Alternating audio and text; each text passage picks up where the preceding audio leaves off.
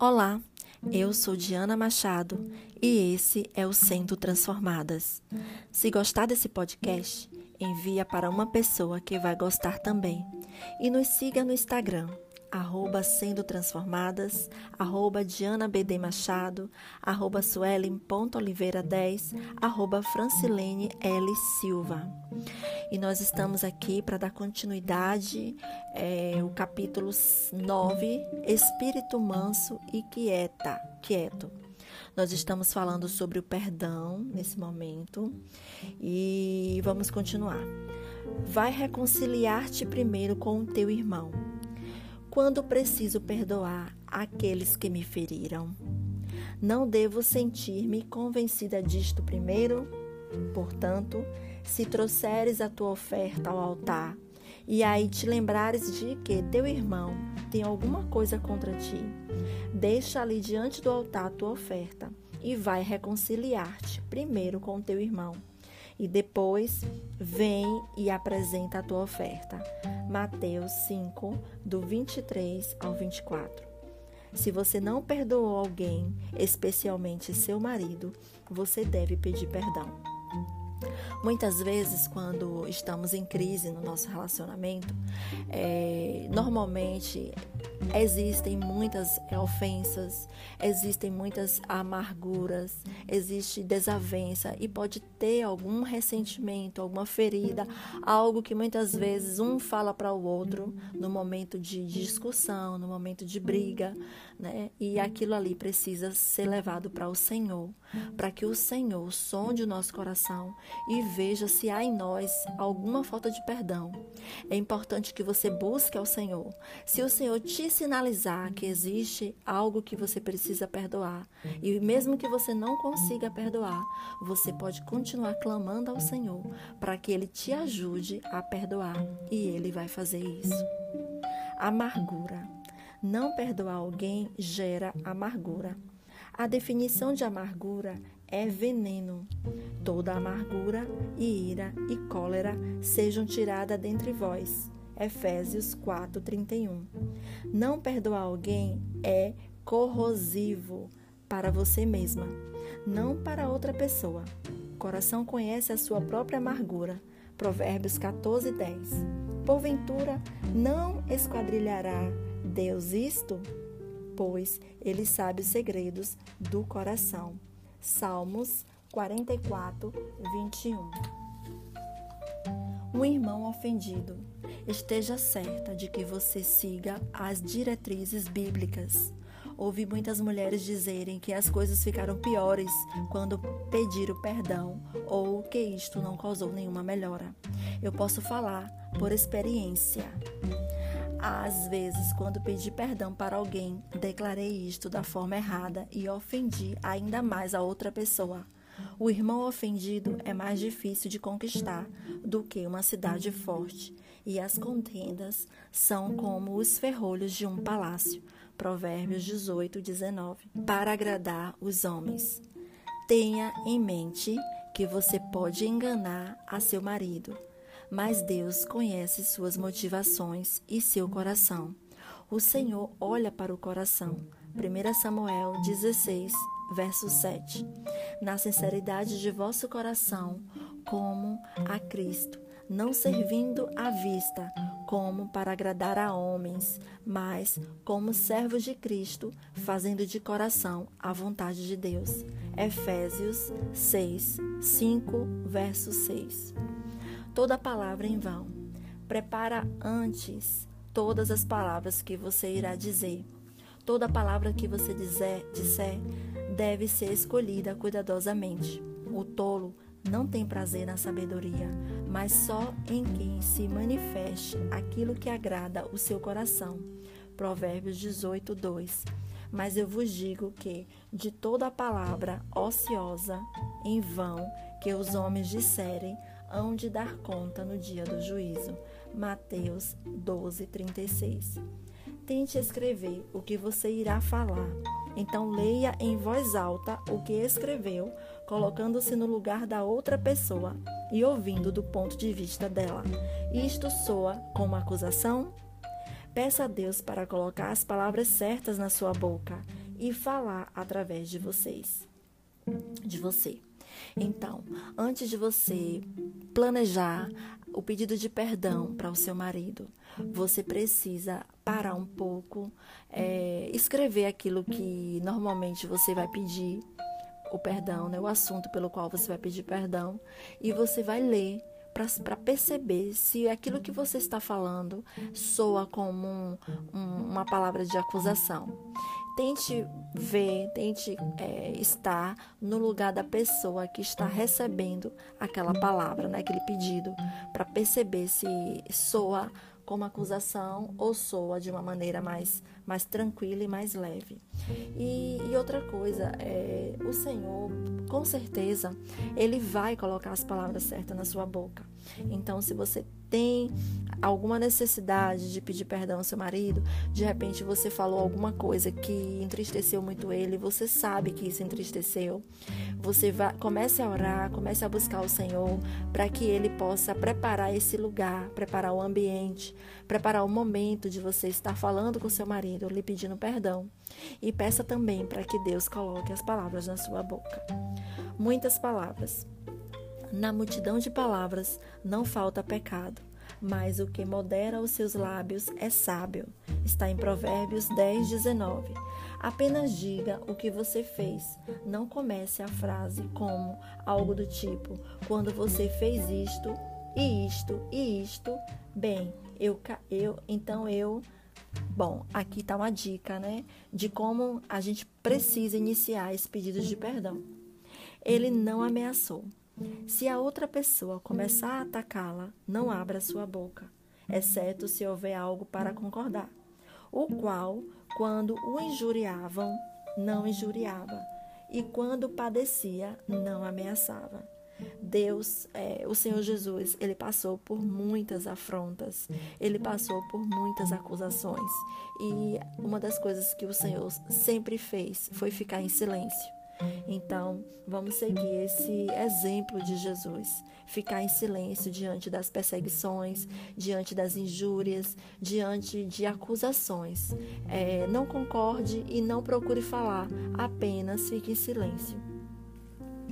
Cada palavra. O filho pródigo preparou suas palavras após sua decisão de voltar para casa. Levantar-me-ei e irei, irei ter com meu pai e dir-lhe-ei: Pai, pequei contra o céu e perante ti. Já não sou digno de ser chamado teu filho. Faze-me como um dos teus jornaleiros. Está em Lucas 15, do 18 a 19. Garanta que as suas palavras sejam doces e suaves toda vez que tiver a oportunidade de ver ou falar com seu marido. Lembre-se, a doçura dos lábios aumentará o ensino. Persuasão está em Provérbios 16, 21. E as palavras suaves são favos de mel, doces para a alma e saúde para os ossos. Provérbios 16, 24. Como posso ter certeza de que realmente perdoei? Eis aqui uma pergunta. Provavelmente todas nós é, temos essa dúvida, né, de saber se de fato a gente perdoou. Como é que a gente tem essa certeza, né, que nós liberamos o perdão? Você saberá e terá confiança de que realmente perdoou quando seus pecados e fraquezas saltarem aos seus olhos de forma tão grande que será incapaz de ver os pecados e fraquezas de seu marido. Você estará cega para suas falhas passadas, presentes e futuras. Bem, isso é muito verdadeiro, muito verdadeiro. Quando eu percebi que eu tinha perdoado meu marido, é, realmente eu passei a enxergar os meus erros, passei a enxergar as minhas fraquezas, as minhas falhas e o tanto que eu fui, né? É, o, o quanto que eu coparticipei da destruição da minha casa, né? Quantas vezes é, tiveram situações que poderiam ter sido resolvidas de outras formas, mas eu é, como uma mulher tola, fui derrubando a minha casa de pedacinho em pedacinho, de tijolo a tijolo. Então, quando eu li esse livro, que a verdade começou a entrar dentro da minha vida, começou a transformar o meu coração, eu percebi as minhas, os meus erros, eu percebi tudo que eu fiz de errado. E, e cada dia que eu enxergava é, os meus erros, enxergava a mulher tola que eu fui, eu comecei a ver que o meu marido, é, o, o pecado dele e a, a, os erros deles, dele não chegava nem, nem a metade do, do que eu tinha feito. Então, é, a única coisa que eu consegui pedir ao Senhor naquele momento foi que Ele tivesse misericórdia de mim. Eu clamei ao Senhor por misericórdia e que ele me perdoasse. E aí eu passei a ver meu marido com outros olhos. Eu passei a ver meu marido com um amor incondicional, não olhando mais para os seus erros, mas olhando para é, um homem que estava é, colhendo os frutos da desobediência de uma relação que não estava é, forjada né, no caráter de Cristo, que não estava alicerçada na rocha. Assim como eu colhi esses erros, meu marido também estava colhendo esses erros. E aí eu comecei a, a plantar umas novas sementes a semear, sementes de obediência. E começou uma nova plantação. E eu, eu hoje, né, hoje eu já colho os frutos da obediência, né?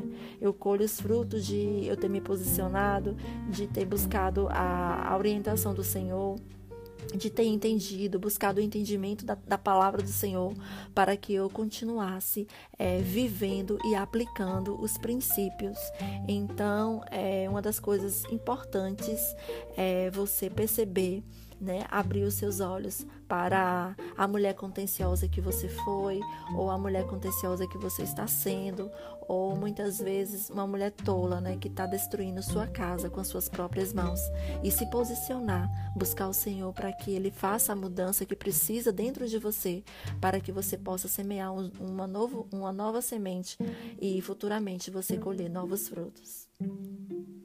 Quando as mulheres escrevem ou falam sobre tudo que seus maridos estão fazendo de errado, então eu sei que estão longe da restauração.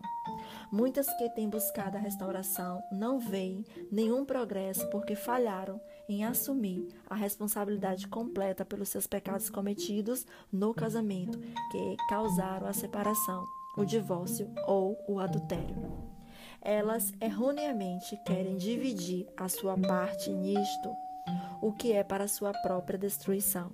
Jesus assumiu a responsabilidade completa e suportou todos os nossos pecados. Nós também devemos assumir tudo e suportar tudo.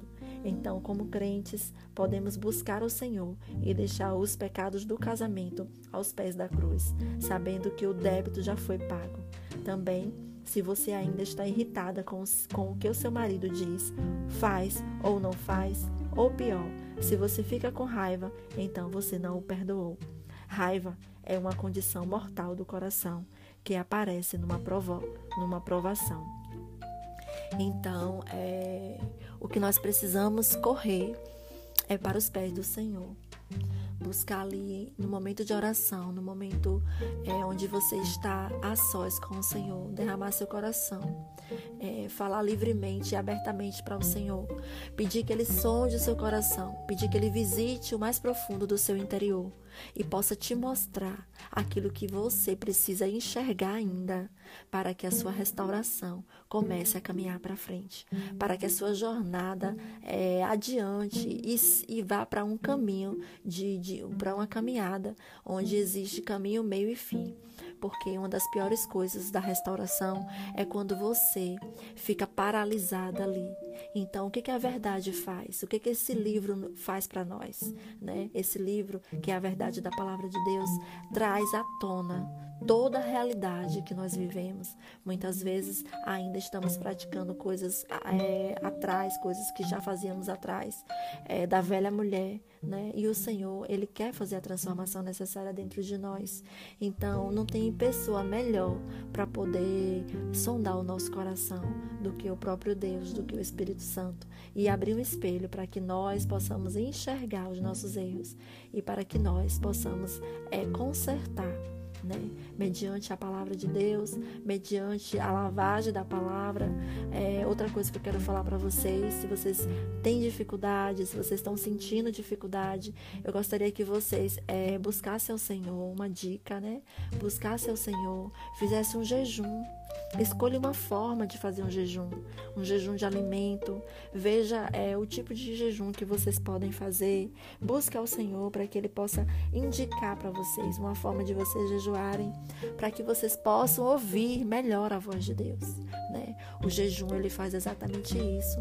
Ele cala a nossa própria voz cala as vozes né, é, do que estão ao nosso redor e a gente busca ouvir a voz de Deus. Se vocês estão muito nas redes sociais, façam um jejum das redes sociais. Se vocês estão falando muito, não estão conseguindo se conter, não está não tá tendo domínio próprio, procure fazer um jejum de alimento. Né? É, retire uma refeição, veja qual a refeição que você pode estar tá tirando, ou pela manhã, ou a refeição da, da do meio-dia, ou então a refeição da noite. E nesse momento, pegue a palavra, pegue o podcast, né? reveja algumas, é, alguns episódios, né? alguns capítulos do livro, veja aquele que você está tendo maior dificuldade de melhorar e vá é, reler, vá rever o, o, os áudios para que você possa é, se alimentar da verdade se alimentar da palavra de Deus. Leia a sua Bíblia, busque uma, uma palavra, né? Procure é, meditar numa palavra, peça ao Senhor para te indicar um livro que Ele sabe que você precisa ler para se alimentar. Então, nesse período do jejum que você estiver é, deixando de comer algum alimento, busque está se alimentando da palavra, né? Alimente-se da palavra, leia a palavra, não leia com pressa, né? Mas leia no, na reflexão, busque o entendimento, busque o entendimento. Não tenha pressa de sair da presença do Senhor. Não tenha pressa de perguntar a Ele como é que você está, em que fase você está, o que, que você precisa melhorar. Não tenha pressa, não tenha. O Senhor, teu Deus, Ele vai te orientar. Ele vai responder às tuas orações. Ele vai te guiar. Ele vai ser, se revelar a você para que você não fique paralisado na sua jornada, mas que você possa avançar a cada dia nessa caminhada rumo a linha de chegada, porque eu posso garantir para vocês, minhas irmãs, é, toda a jornada da restauração, ela tem começo, ela tem meio e ela tem fim. Então, corra, corra, não se distraia, não busque distrações, saia das redes sociais, é, saia do, do, do, é, do padrão do mundo, deixe de ficar perdendo seu tempo com coisas que não vai acrescentar, que não vai trazer, é, que não vai trazer que não vai aumentar o seu conhecimento, que não vai acrescentar na sua jornada. Então, deixe as coisas para trás e corra para os pés do Senhor. Corra para os pés do Senhor, passe tempo com Ele, porque o teu Deus, Ele é o teu conselheiro, Ele é o teu ajudador, Ele que vai te ajudar a caminhar essa jornada e a seguir em frente com contentamento, com alegria, com entendimento da palavra, com sabedoria, com é, inteligência, com conhecimento. Em Oséias 4, 6 fala que o povo, o meu povo, foi destruído porque lhe faltou conhecimento. Então não perca tempo, fique o tempo todo com a leitura da palavra, buscando ler a palavra, buscando entender a palavra. Não leia apenas por ler, mas busque o entendimento. A palavra do Senhor fala que se você tiver falta de sabedoria, você peça a Ele que Ele te dá. Então Deus, Ele está disponível para poder dar aquilo que você precisa para você avançar na sua jornada nada. Então não não desista de clamar, não desista de pedir. Se você está cansada, se você está sentindo as suas forças abaladas, peça ao Senhor que te renove. Clame ao Senhor para você não ficar parada e você conseguir avançar. É esse encorajamento que eu te entrego nesta hora. E Deus nos abençoe em nome de Jesus.